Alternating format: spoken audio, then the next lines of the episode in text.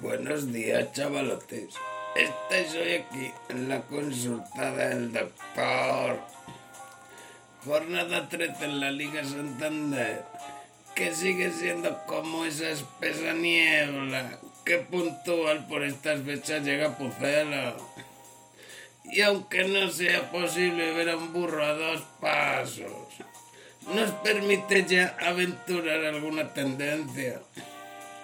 Notable esfuerzo del líder de la competición Real Sociedad, que ha sido capaz de mantenerse arriba, pasando por el empacho siempre exigente europeo. Y quizás si tenga plantilla y folle para mantenerse ahí arriba a medio plazo por lo menos. Preocupante en la otra dirección, la ya sí por estas fechas de la competición tendencia negativa de Osasuna de Pamplona. Porque no me gusta mucho la orina de ese enfermo.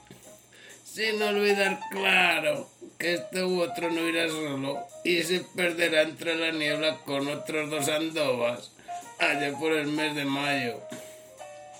Hoy no hacemos mención especial al fútbol europeo y sí a la siempre inoportuna llegada de esa competición carpetobetónica, inservible, molesta y casposa llamada Copa del Rey. Que en los tiempos de fútbol profesionalizado que vivimos debería radicarse de inmediato, sacarla del establo de los burros o revisarse dentro de la modernidad.